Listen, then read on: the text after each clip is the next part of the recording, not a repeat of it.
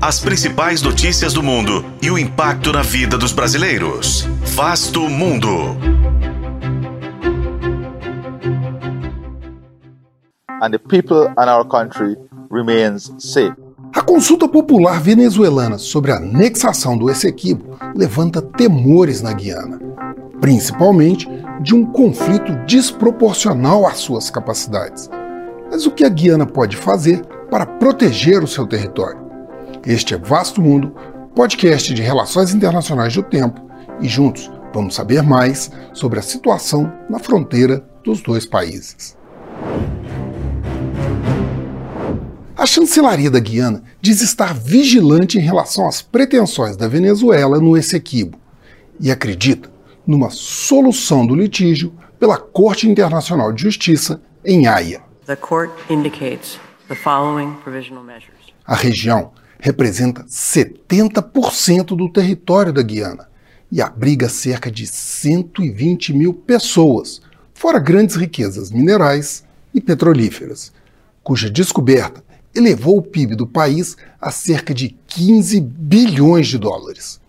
Mas a Guiana não possui extensos recursos militares.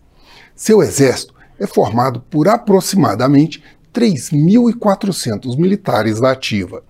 Tem poucas peças de artilharia e poucos blindados, como o Cascavel, que é produzido no Brasil.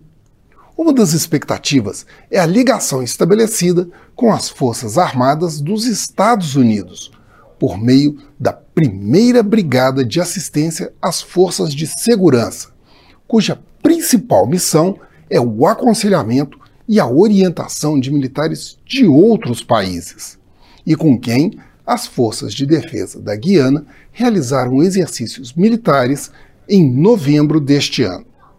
Outro desafio tanto para os invasores quanto para a defesa do país, é a escassa malha viária no território formado em grande parte por florestas, onde o transporte é feito basicamente pelos rios ou por via aérea, o que não parece ser uma condição suficiente para dissuadir as pretensões territoriais do vizinho.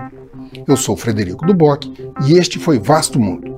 Acompanhe este e outros episódios no YouTube, nas plataformas de streaming e na programação da FM O Tempo.